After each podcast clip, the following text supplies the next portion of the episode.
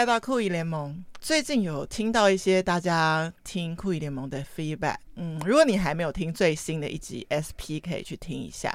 大概我很难得用那样的形式去讲述一集的节目，既不是访谈，也不是故事集短片，觉得比较像是一封一篇小小的情书。所以大家如果还没听的，可以听一下上周的 SP。今天终于来到新店，然后是一个我很喜欢的录音间。其实新店是我一个蛮常来的地方，原因呢，就是有一个好朋友住在这边。这位好朋友应该看过我从少女时期到就是 如今熟女，应该知道我每届的男朋友。哎，老公在旁边 自己爆料。对，好，我们来欢迎今天的大来宾 May。Hello，大家好，我是 May。还有先生巴萨。大家好，我是巴萨。巴萨哥好。好，这一集呢，其实期待很久。大家如果知道那个酷姨联盟的首集是请到伊诺娜，伊诺娜是妹的姐姐，那我们就很嗨的开了那一集之后，居然姐姐也自己开了 podcast，叫妈咪神队友。那其实其中她这位妈咪的其中一位神队友，应该说两位神队友，就是在我们的现场。所以我觉得其实请妹来是我觉得最最最符合我酷姨联盟的精神，因为我酷姨联盟精神呢，就是要找跟我一样的酷姨一起来分享。就是虽然自己没有小孩，但是其实你还是有满满的爱可以给你家族里头的小孩，然后你会发现一些。有些情感的连接不是你在其他关系当中可以去找到的，对，所以今天就很开心可以邀请到 May 跟巴萨来聊聊这一段故事。要不要 May 先简单讲一下家族小档案有哪些成员，然后小孩现在都几岁这样子？我们家族其实人口很单纯，嗯，所以以前如果要说什么那种族谱啊，或者是我那时候我姐生小孩，我还想说她应该是外甥还是。哦，还不知道还侄子还是什么的，对，连这种都有点搞不太清楚。姐姐就是生了一个老大是女生嘛，嗯，隔了七年就是弟弟。那我就很幸运啊，就是自己没有小孩，可是可以有两个小朋友可以玩。对，那我觉得很单纯啦，其实家庭很单纯，但是你会发现说，当小朋友出生的时候。好像是一个快乐的全员，嗯，就是大家会更有凝聚力。以前就是我跟老公嘛，很爱骑车，所以没有骑车，就是周末没有在骑车的时候，可能就在我们的那个母姐会的赖群组里面.就会问一下说：“哎、欸，今天可以去玩小朋友吗？”呃，你会主动的去说我要去姐姐家，可是以前姐姐没有小孩的时候不会说，不会，我会去佩珊家，对，就来我家，对对。但是有了小孩，你就有动力去看。对，然后加上我妈就是也会去姐姐家，嗯、她可能是去帮忙打扫了或者是什么，但是就是会变成全家人都聚在一起，然后老公就是也会跟我们一起，就老公其实也是跟小朋友都会有一起玩嘛，互动。然后加上老公也很会煮菜啊，所以大家就更加凝聚，对。那我觉得这种感觉很好，对，所以其实大概是这样。你其实你们两个一直也没有打算有自己小孩，但是也没有 bother 这件事情，就是很自在的就过了两人世界。但是突然发现，哎，姐姐小孩出生了，你们看到他最小的状态是什么？然后你自己第一时间成为阿姨，你的心中的想法跟感动大概大概是什么样子？其实我应该是那种以前就喜欢小朋友。本来就很爱，本来就很爱。我觉得小朋友就是很天真，你给他什么，他就会回馈你什么。我觉得当阿姨这个角色，其实对我来讲，你也不会觉得有什么突然来的这种变化，你会觉得说，哎，不适应，没有，没有，没有，完全自然。对，但是我本来喜欢小朋友，就是那种已经会大概可以。讲一点点话的那一种，如果是那种很刚出生的小 baby，哦，其实我很害怕。我们有一集来宾维力相反，他只喜欢嫩音，然后等到嫩音开始会动有行动能力，他就说还你还你。对对对，但你反而喜欢已经可以沟通的那个年纪，童言童语啦，这样童言童语。对，好，那 May 你自己形容完自己是什么样的阿姨，我更好奇，你觉得你老公巴萨是一个什么样的姨丁？有没有什么样特别的故事？我印象中很深刻的一次是那个教数学吗？对，你怎么知道？阿星来我们家，我外甥女来我们家，然后其实很期待，就是哎、欸，来阿姨家住一晚哦，他那过夜哦。就有点像放个小暑假这样子。嗯、然后呢，姨丈就说要先写完功课。哎，那我教你那个，哎，你是教九九乘法？那时候还很小啦。对，他要教他九九乘法，一年级吧。结果九九乘法讲到等比级数什么的，梯形面积怎么算，然后越讲等差级数，等差级数，对不起，然后就越讲越，我连我都快要 觉得他叙述的方式。太深奥，他就是说这没那么难，这就是怎样怎样，然后你看这个怎么样，然后就开始画一大堆。后来我想说，好啦好啦，你不要再这样子了。然后我就说，哎，那我们来买咸酥鸡吃好了。所以当当时阿星觉得。压力山大，因为听不懂一定教导的方式，所以你的解套就是带他去吃咸酥鸡，就是一个快乐的。没有啦，我觉得那一次，我觉得那一次有点算是实验性的教学啦。OK，对对，但是我后来发现他这样的方式，就是本来他就已经不喜欢数学了，然后又讲到更那个了，然后他姨丈还一直说这很简单，那我就觉得信心又被打击，所以反而不好。那这个就讲到底。弟就是弟弟，后来 Number Blocks 嘛，差七岁，对，然后后来弟弟多大的时候？也才还没到国小，OK。然后他就因为疫情期间，他自己看到那个算小卡通吧，他从动画里面就学到了数学，数学，这也是数学，OK。所以。我们在疫情中间就有一段时间没有见面，然后再到他们家的时候，他竟然会九九乘法表。我本来以为他只是用背的，就是有一些东西他背了，然后他会问你说一百二十一加三十九。多少？Uh huh. 然后你以为他有一些东西是他记好的答案，对，但不是。但是其实不是。你反问他别的，他也会。但是在阿星那个年代还没有这个卡通，对，所以就只有呢一丢呢。对，所以我觉得压力山大的教法，这个真的有点。哎，但很好奇，那后来阿星有学会了九九乘法表的时候，是不是也很开心？那应该不是依仗的功劳。对，这个应该就跟我没关系。OK OK，好了，我们刚刚是要拉回来说一丢。是一位什么样的一丢？但给我一个形容词，你给我一个形容词啊！就是虽然人看起来有点坏，但是实际上对他们是很有爱的。好，姨丈你自己来形容自己好了。你当上姨丈，不是不是，你当上姨丈的心情。呃，自己没有小孩，但是当上姨丈的心情。我们还是希望可以给他们一些跟他父母平常不一样的 input。因为我们两个是属于那种 holiday parents，我们不是周末父母，对我们，我们不是那种呃每天就是待在他们旁边的人嘛，所以难得见面，我们当然会稍微准备一下。准备有准备特别节目，对啊，比如说哎做甜点啊，这个你总要先准备吧。哦，对。甚至比如说，我们之前跟他们一起做可丽露，是我们前天先把材料准备好。那后来有一次我们做 brownie，brownie 那一次呢，我们就是要小朋友自己去找方法怎么做 brownie。姨丈跟小朋友，他们刚好楼下有有那种意大利的小朋友，就是他们的同侪，然后邻居是对意大利小朋友。让他们去找意大利的小朋友，他们就组队，然后跟仪仗来 PK，然后两边做 brownie。小孩一队，那你自己一个人一队。对。那你说的自己找方法是什么意思？你连材料都不给他们，还是有给材料？呃，他只负责找方法，然后材料的话，就是他需要什么，我们提供给他嘛。OK。啊，这个主要是希望他们可以自己。去解决他们的问题，而不是让我们来告诉他。你不要一个口令一个动作。对，嗯哼，像这样过程，其实我觉得就很有趣啊，就是跟小朋友互动的过程，我觉得很有趣啊。而且他们只要通过这样几次的训练以后，其实很多事情对他们来讲就不会是一个难题啊，因为他们。已经知道要怎么去去找答案。对，我记得有一次啊，那时候我跟小梅还没有结婚，我们还在交往的时候，早上不到六点吧，大概凌晨五点半，我一个同学打给我，他说：“哎，你今天可不可以去帮我代课？”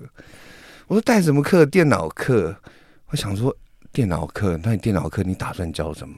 他说：“随便，你想教什么就教什么。”然后我印象很深刻，那次是一个新庄的一个国小，所以。那时候我们还住中和电脑课，对、oh, OK，国小电脑课，而且我记得那时候呃是好像连续两堂还三堂的电脑课。老实讲，我不知道教什么，那我同学就告诉我说，你想教什么就教什么。那我去到现场，去到现场之后，就是反正整个教室就乱哄哄的，小朋友就是管秩序吧。呃，你怎么管秩序？没办法、呃，因为所有人都在打电动。然后他们也不认识你，他们也不认识我，反正就看到一个人站在前面嘛，你要干嘛啊？他他们也搞不清楚，因为电脑教室有一个中控台嘛，所以我们我就把他们荧幕切掉，切掉以后，哎，他们就开始听你讲话。我觉得那次很有趣是，是我那时候在开车去那个小学的路上，我想说，第一个怎么让他们玩，就是他们可以自行分组，在最短时间完成报告，然后使用搜寻引擎去找答案，好。那一次呢，我就跟小朋友说：“哎，你们是不是想打电动啊？”“是啊。”全班回答是。所以呢，我那时候就是定了几个题目，然后让他们分组来抽签。所以每一组他们要负责的主题是不一样的，要解决的问题不同。对，嗯、对。我今天如果出同样题目，他们可能第一组做完之后，第二组就抠笔就好了。而且在报告的时候就觉得无聊了。对，嗯。然后。那一次的实验很有趣，是第一组报告完成时间只花了不到十五分钟，嗯，所以全班就盯着那十个人在打电动。哦，因为他们已经可以对，然后就可以开始打。对，所以我觉得小朋友的能力是不输大人的。你要给他一个他想要达到的目的，然后赶快把过程呃当做是激励，激励，对对对，激励。哎，那我很好奇，你这个代课经验跟那个 Brownie 经验哪个？前哪个后哪一个影响哪一个？代课的经验在前面了，因为 OK，那你再把它套入带他们的时候，嗯，也是带他们用闯关的。这中间有一点关联啦，就是有时候要让这个互动变得比较有趣啊。对对，因为其实前面已经有一个前车之鉴了嘛，那个恐怖的数学课，所以哎，所以其实这个一丁也是会改变策略的。好，然后后来就用 Brownie 甜甜的来就是打动阿星。好，那我好奇，那那一次的 Brownie 的 process 一定是好玩，那结果甜点是成功的吗？Not so bad。哦哦，我觉得是他们的第一次，而且我觉得起码有七十分的水准。OK，稍微调整一下，应该可以放在一般的甜点店卖都没有问题。所以我觉得就几次这样的互动过程，其实他们对你想嘛，这些人是我们的下一代，我们的未来就靠这些人去创造。所以如果他还是跟我们这一代在做同样的事情，always 在等别人告诉你答案。他跟我们有什么差异？没有，但是他们的可塑性真的非常非常强。有啊，听起来阿星可能在那个数学上有点遇到卡关，但是听说在语文上是蛮有天分的，还有画画。是啊，是啊。所以未来其实也可以很期待他用流利的日文、流利的法文，带着姨妞跟阿姨去旅行，说不定都有可能呢、欸。要靠他，指日可待。嗯、小孩的。潜力可能在很多你们跟他们的互动当中，其实你们要细细的花一些时间陪他们相处，就会看到他们的这些能力是被可以被激发出来的。那就是为什么你把甜点这个 brownie 变成一个比赛的一个原因，对吧？是因为其实他们没有做过，他们也不相信自己有这样的能力。嗯，但是当他完成了以后。你觉得他后面碰到问题，他起码他已经有他一套逻辑，对。现在 Brownie 破关了，然后你下次说来做香蕉蛋糕，下次来做呃可颂，他都会说，至少他愿意说 yes，我尝试。嗯、所以，嗯，我觉得这个一定做了很好的示范，就是说，其实不管是大人或小孩，如果你对于一件事情的好像第一次经验是好的，比如说你的第一次录音经验是好的，你的第一次。旅行经验是好的，你第一次做菜的经验是好的，你就会比较愿意继续去尝试这些事情。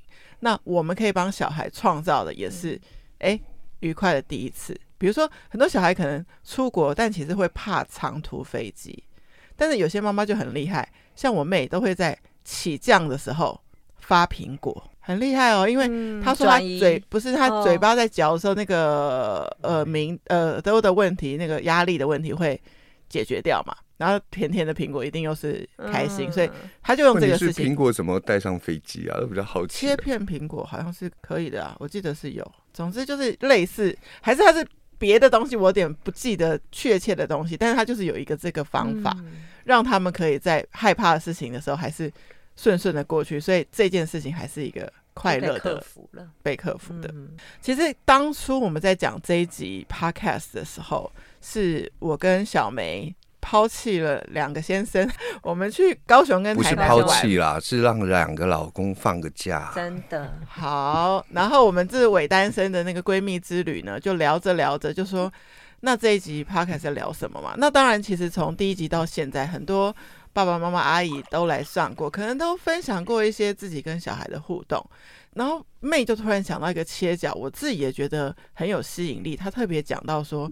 你们去欧洲、北欧旅行的时候，观察到一些那边的文化环境跟那边的育儿的一些哲学是跟台湾有很大的不同的。可不可以先聊聊当初为什么会去旅行？然后这个旅行当中有观察到什么样子的亲子互动？应该是因为特价机票嘛，对不对？还有你说那个丹麦是什么最快乐的国家？哦，最我本来说对我本来说是伦敦嘛，因为也没去过。然后后来巴萨，居然伦敦跟哥本哈根，你们后来选了哥本哈根，对对，完全不后悔，而且有生之年我们应该还会再去拜访几次，因为可以吸大麻吧。你们真的有做这件事吗？有啊，哦，他那边有一个，他那边有一个呃，Christine Town，它是算是一个嬉皮的自治区，走进去就看到一堆小贩在卖大麻，就是人家逛夜市的摊贩都是各式各样的食物，但是那里的摊贩全部都是大麻，各种大麻，一摊是一种。不同的剂量，对，Oh my God，啊，价钱不一样，然后让你快乐的时间也不一样，但只能在那个区里面抽啦，也不能带出去，这样你还可以上另外一个。Podcast 节目叫做《大麻烦不烦》，真的有这个节目了。好，Anyway，跳回来。好，那等等一下，我们要讲的事情是说，丹麦是最幸福的国家。那你们在哥本哈根有什么所见所闻，让你们觉得印象深刻？跟还有特别讲一下小孩这方面。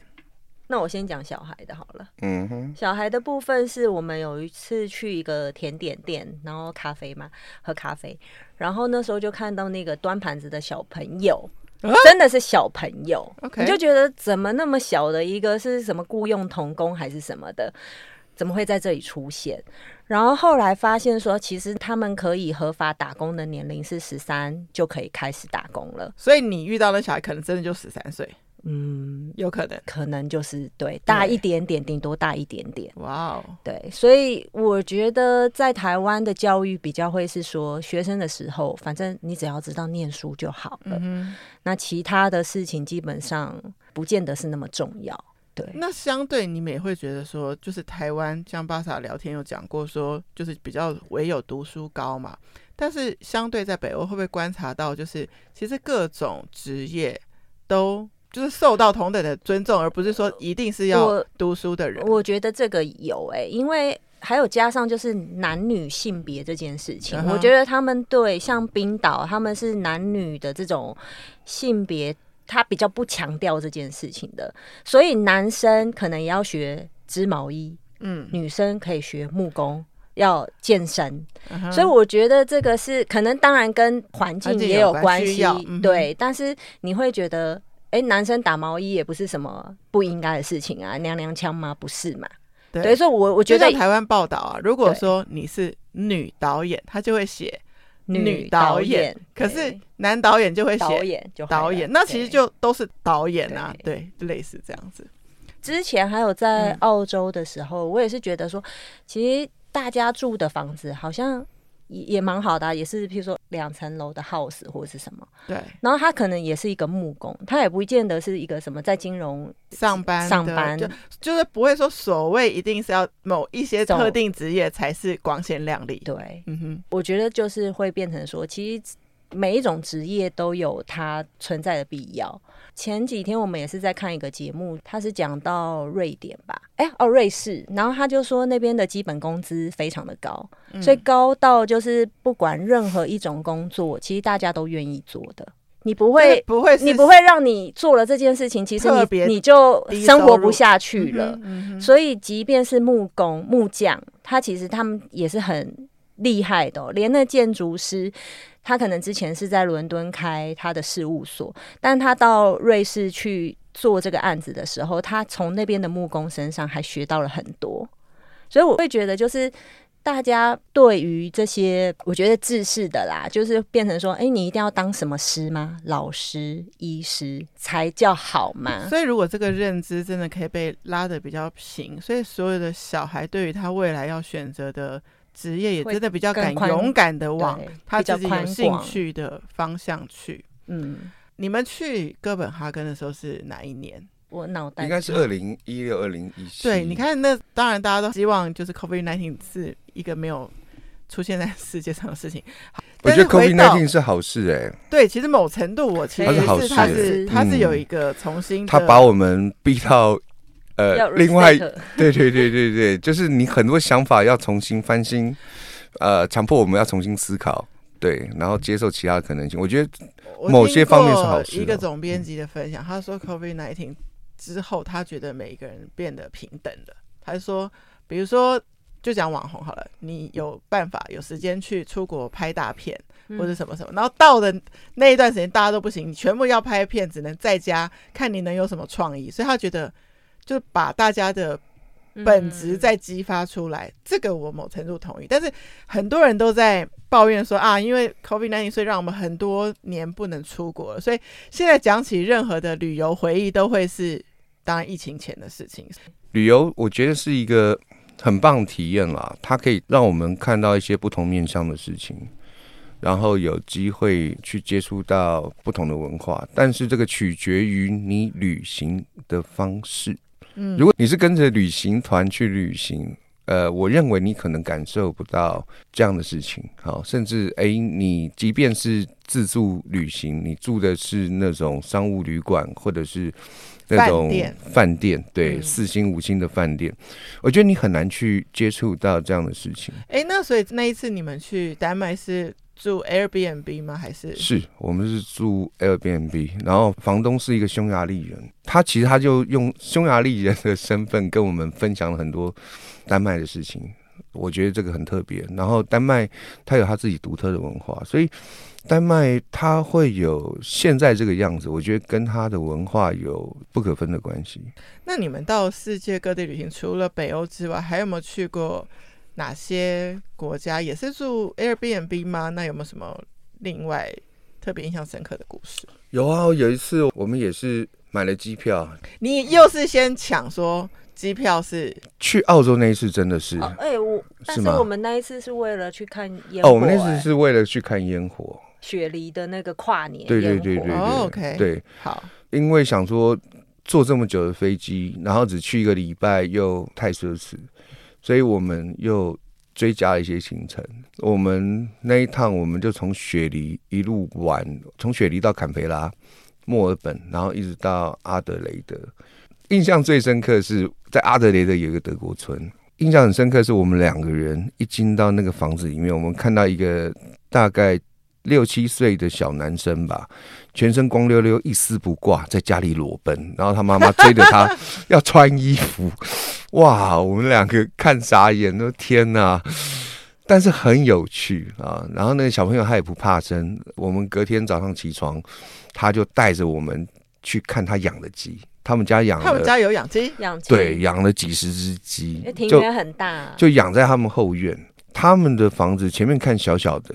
但是后面它有一个很大的庭院，然后甚至绝大多数人他们会在会在他家后院另外再做一个类似像是 workshop 这样的工，工作间，对，小工作间之类的。哦、电影上都树屋。然后那个小朋友呢带我们去看这个这个他养的鸡的时候，我们就看到他的脚直接踩在。满是鸡粪吗？的草皮，对对对，他基本上基本上就是在他心中没有什么脏不脏的问题，就是呃，他觉得他觉得那是自然的一部分啊，对，所以呃，我觉得这个也让我们感触蛮多的，就是说同样事情发生在台湾，绝大多数家长，哎呦，你也打流赛，我告垃圾呗，但是这个澳洲小朋友就是哎。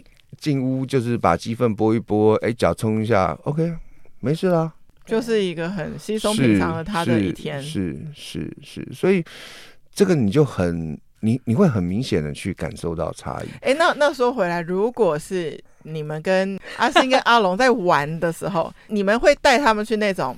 就是家长会觉得说啊，这样危险啊，或这样比较脏，因为反正阿姨跟爸爸妈妈可能会疯掉。但是，但是他们有参加那个荒野啊，我觉得那还是比较贴近大自然。那个我觉得还是不够啦，对，对所以因为那个什么，我记得之前我看过一个英国节目啊，就是他们鼓励小朋友不要在家玩手机，不要在家玩 PS，应该出去户外。然后跟土地互动，比如说你踩在田里面抓青蛙，然后把全身而且真的可以赤脚踩就好，对不对？但其实以前的年代就是这样子，只是现在你的年代，你有踩在田里抓过青蛙吗？哎、欸，其实我觉得我好像有，因为我外公会带我们去海边，然后控窑吗？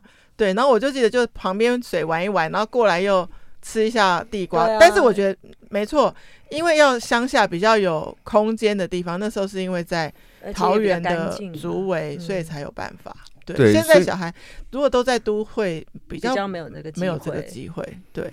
可是我觉得大人要负责去制造这样的机会嘛，把他带去。对，要不然，其实我觉得哈，小朋友童年真的好短，嗯，真的好短。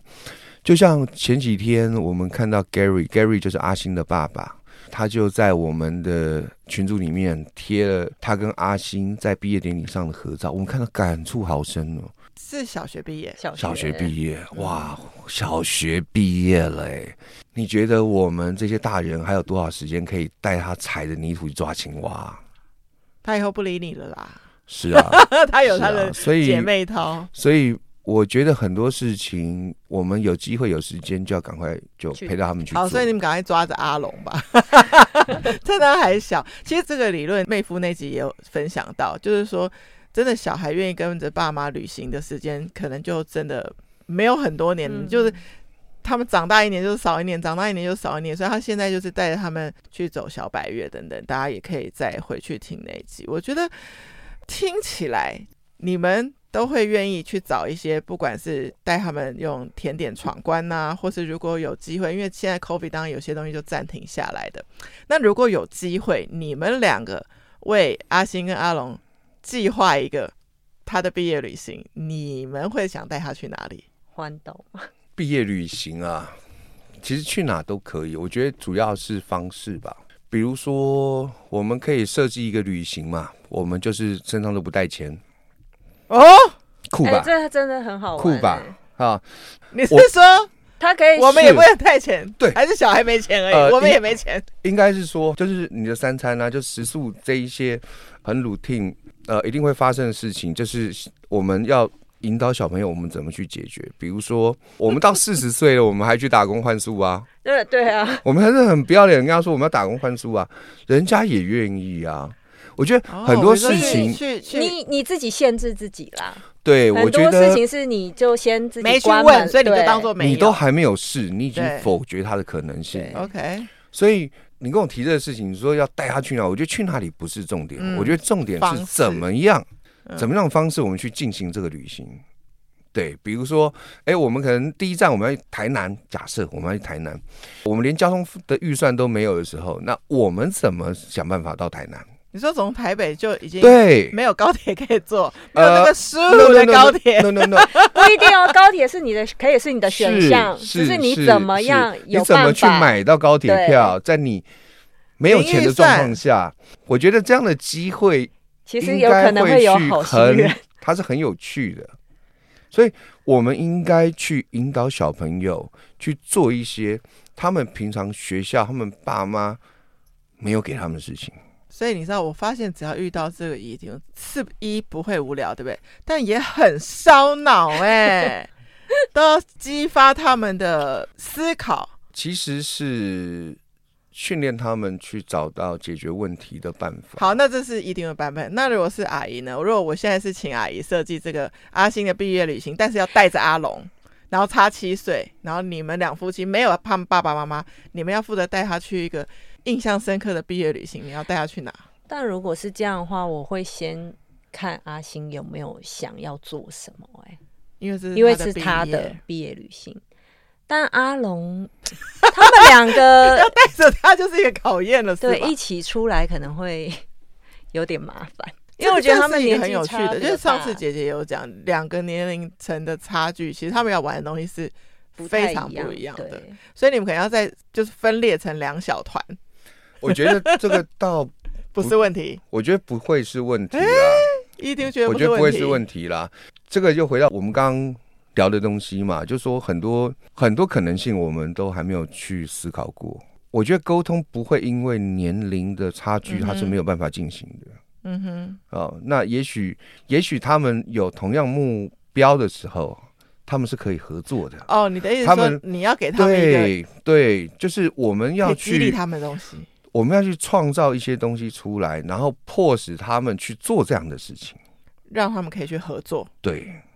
对，但是我会觉得这个是他的毕业旅行，所以应该要 以他为主才对。就如果他的愿望是说没有弟弟的事情，是蛮有可能。希望这一题阿龙不要听到。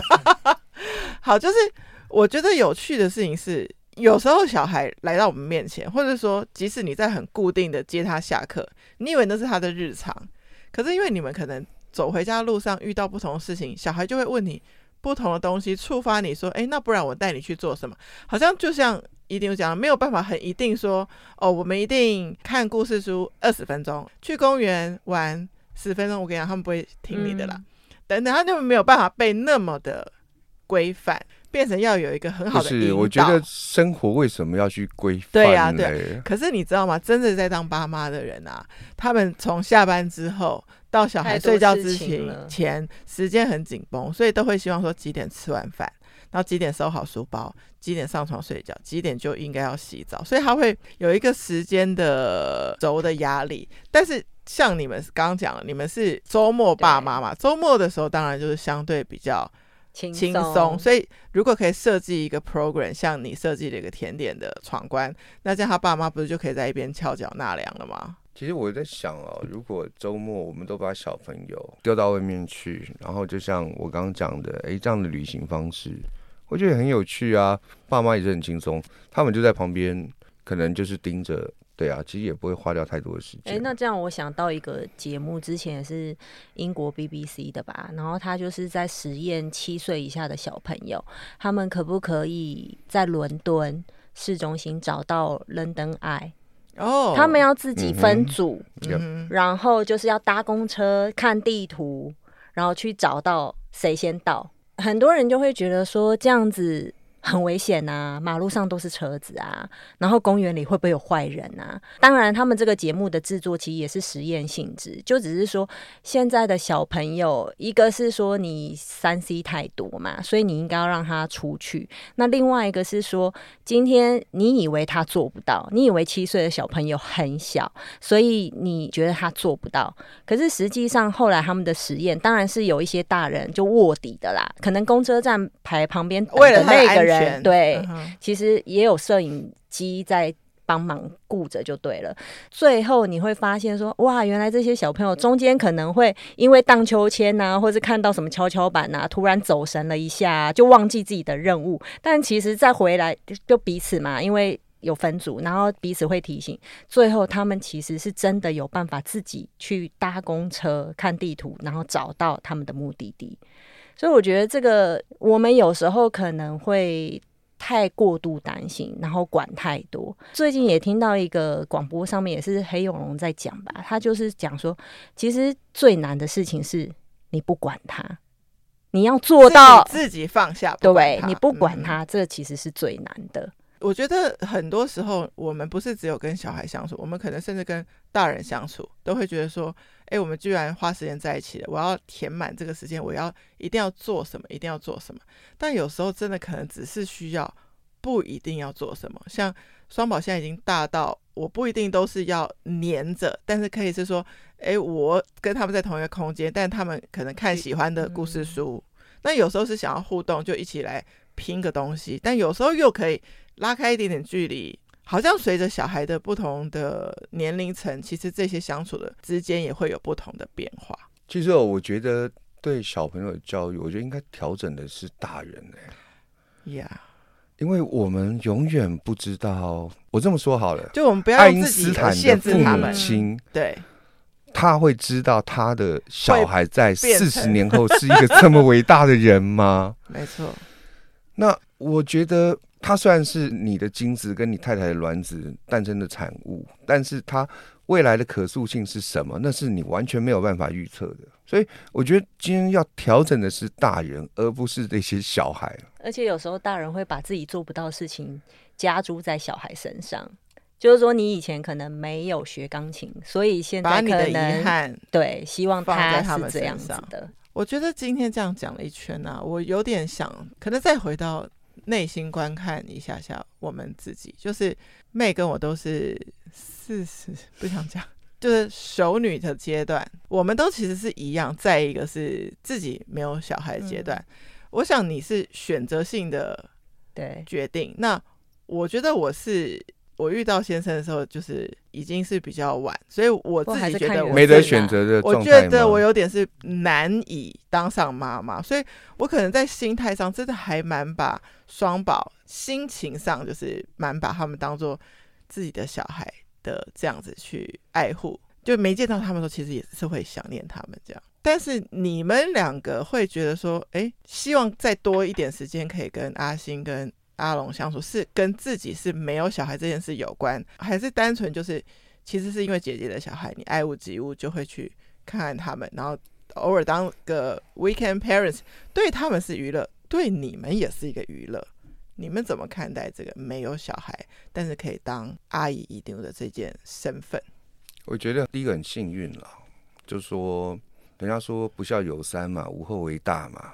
那像我就是一个很不 很不孝顺的儿子，因为我们其实一开始就没打算生小孩了啊。那因为我们知道，其实有孩子以后，他的时间成本是非常非常高的。那我们愿意花这么长的时间去陪那两两个小朋友是，呃，我们也很清楚，就像我刚刚讲的嘛，你的时间成本很大嘛。那他的爸爸妈妈其实，在跟他们相处上面，其实，在某些程度也是有一定的压力存在。呃，我们如果可以过去当个 with the parents，我觉得不管是对他的爸妈，呃，或者是对我们，我觉得那都是一个 win-win，因为小朋友就像是一面镜子。啊，我们可以在跟他的相处过程当中，哎，我们可以去检视我们自己。同样的，他的爸妈在我们去的时候，哎，他们可能可以休息，夫妻俩他们可以自己去开一个小差或什么。我觉得这个这个是很棒的事情。对，所以跟我们是不是没有小孩有关，可能关联不是这么大。嗯，对，那是不是爱屋及乌？我觉得多少吧。对，非常认同。其实我自己也觉得。可以成为阿姨是一个幸运吧。其实小孩给我们的礼物是多过于我们给他的。没错。对啊，我我妹每次就是我每次看啊，他们 PO 出去玩的照片，然后我就会说这件洋装真好看。然后我妹就会说这个赞助商选的好，就是其实就是我买的嘛。嗯。那你说我们真的能给他们的时间也好，礼物也好，那都是很有限的。但是他们反馈到我们身上的爱，那个是很无限的。比如说，他们每次看到一丢，他们超矮的、啊。那你知道一丢很，我们家黄先生很高嘛？他抱他，他们要抱一丢，说就是抱到大腿的部分 而已。但就这样，嗯，就是很想念他，就是这样子。你们也会从阿星跟阿龙身上感受到这种爱的回应吗？也是，也是会啊，当然了，当然了，当然。比如说，像前阵子我都不在台湾嘛，嗯，那小梅去他们家里，他们会问，哎、欸。姨丈为什么没有来啊，或者什么之类的啊？嗯、对啊，我觉得只要有相处过，就是会有感情嘛。对，世界上有个小生命想着你，对啊，好开心。所以他的姐姐姐夫有这两个小孩，其实对我们两个人生活来讲是一个 plus 啊。对啊。其实小梅跟巴萨一直是我看着他们，因为没有小孩，所以大家都应该会觉得哦，你们就更多的时间可以去，不管重机环岛，或是去过世界很多国家旅行。然后最后一个问题就是，如果你们有小孩，你们还是会是一个这样子爱旅行的父母吗？我觉得应该会是啦。那只是旅行的方式可能先跟现在不太一样，可能会需要调整，然后包含旅行的内容，因为旅行对我们来讲是算是一个很重要的 input，因为我们其实，在现在的这个环境生活，其实慢慢的你会被被很多东西同化了啊，甚至我们懒了，我们开始厌倦去探讨或思考更多其他的可能性的时候，我觉得旅行是一个很重要的手段，然后它可以让你产生更多不同的想法。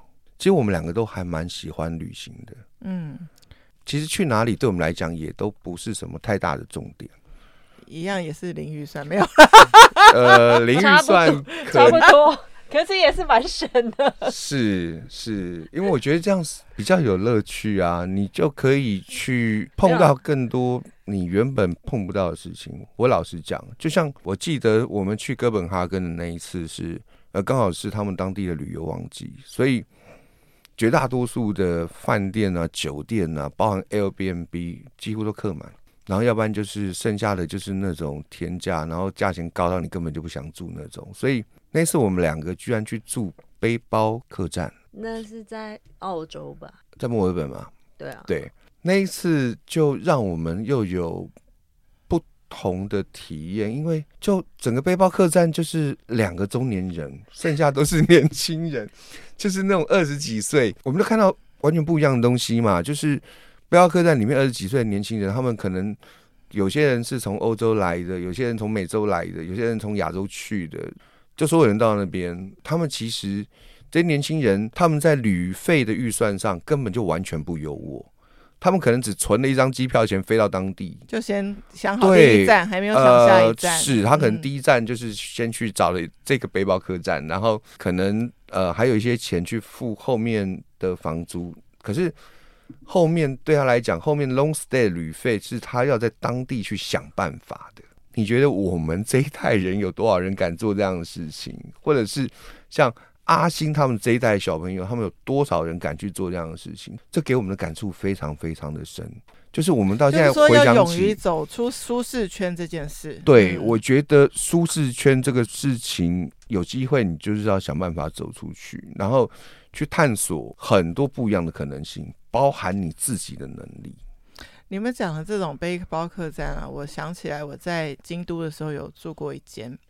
然后在阳台的时候，就是大家会，就它是一个很大平台，所以大家早晨起来有人喝咖啡，有人 whatever 在干嘛。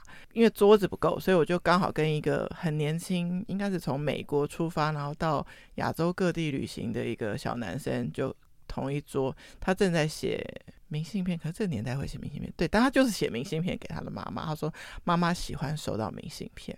然后我想说，哎，二十岁，然后就已经这样出来旅行。他的状态很 chill，因为他就是 long stay，他也没有急着说今天一定要去几个景点去干嘛。他就说我会看看今天的天气，然后看看我还前两天走过的有一个地方，我可能想要再去一次，因为我觉得我看过他晚上的样子，我也想要看看他白天的样子是什么。就是说他们能够这样慢下来旅行。然后我从我跟他对话当中，我当然可以领悟到一件事，就是说他是跟他的母亲是关系很好的，妈妈也信任他远走，但也知道说他会用电话报平安。但是妈妈喜欢收到明信片，所以他就在一些地方会写明信片。然后他说：“其实我这一张已经可写可不写了，京都是我的最后一站。其实这一张明信片会比我晚回到我们的家，但是我还是想为了妈妈写这样。”所以我就在一直想说，其实如果在父母跟子女之间一直可以保持这样子的良好的互动，从小到大，我们会希望说，在他叛逆期的时候，他跟父母还是可以有这样子愿意沟通表达的这样子的想法。那当然有人说，哦，其实有阿姨跟姨丈的好处就是，万一真的跟父母弄不好，可以还有一个藏身处可以去一去，但是。当然，我们希望是不是一个藏身处而已，是我们可以跟他们陪伴他们父母一起建造更立体的一个他们成长的空间，然后陪伴他们有父母的教育之外，然后有阿姨跟姨丢的刺激，这样。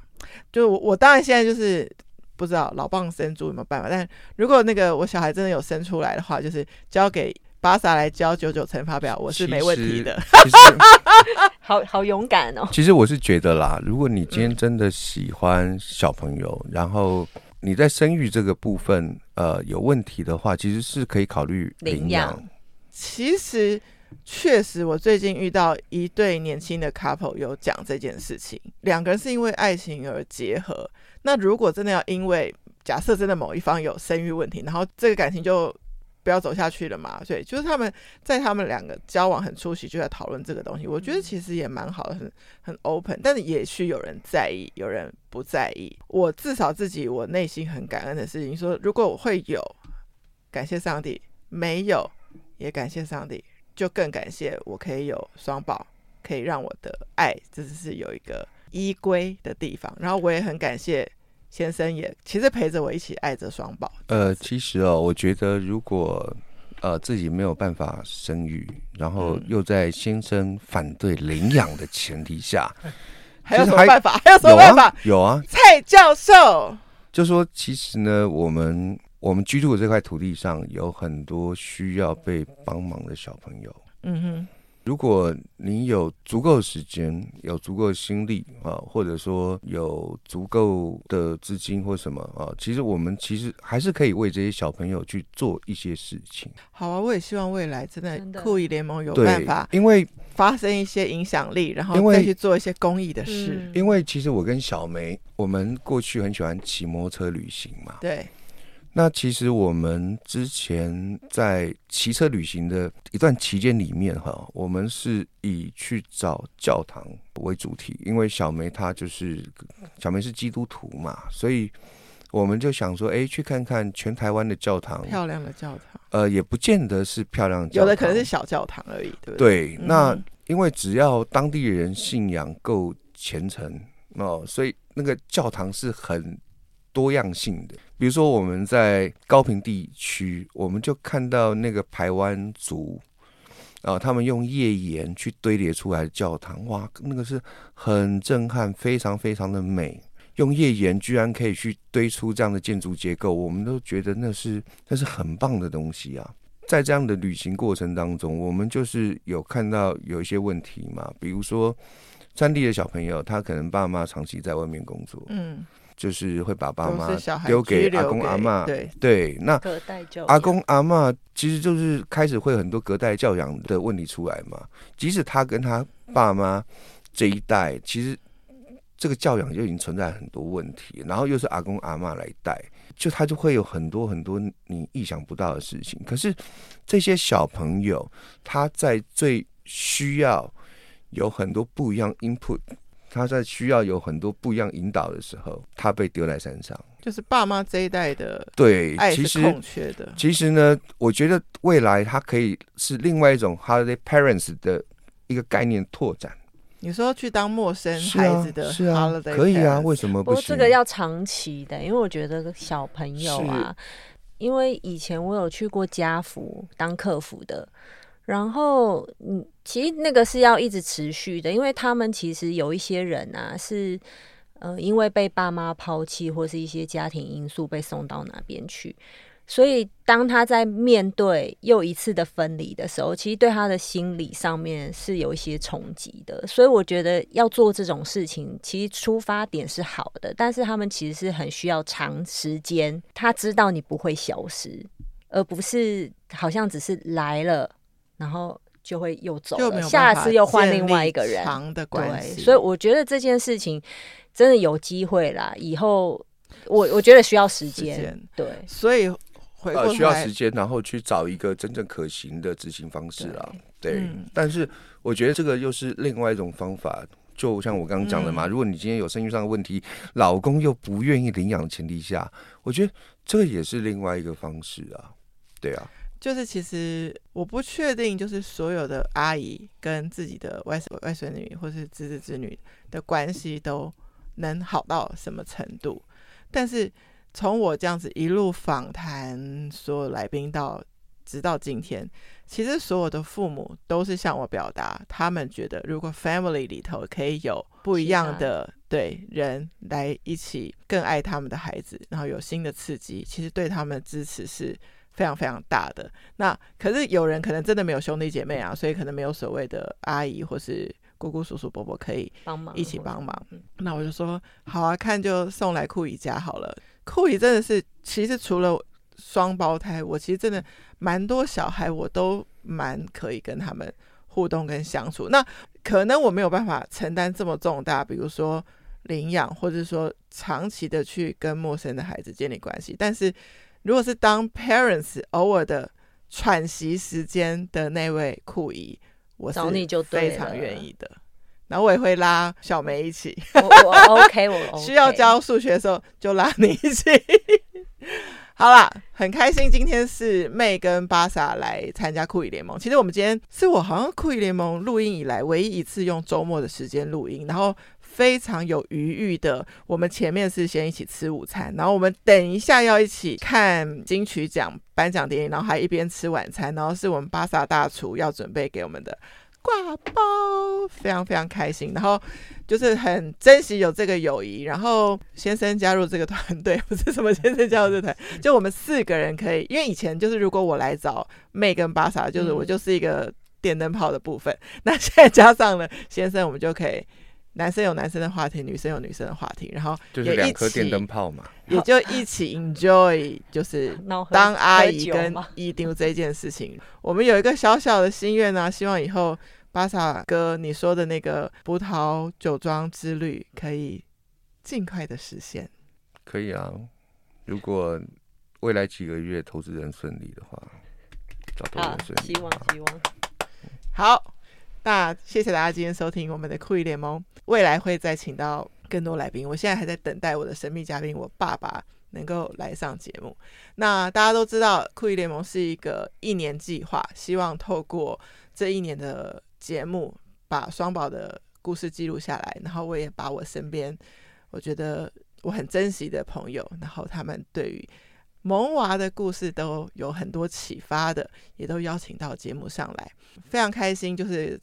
平台数据后面看到，就是有蛮多我很陌生的国家都有听众在听这个节目，呃，也很开心我们的节目给你一些陪伴跟支持。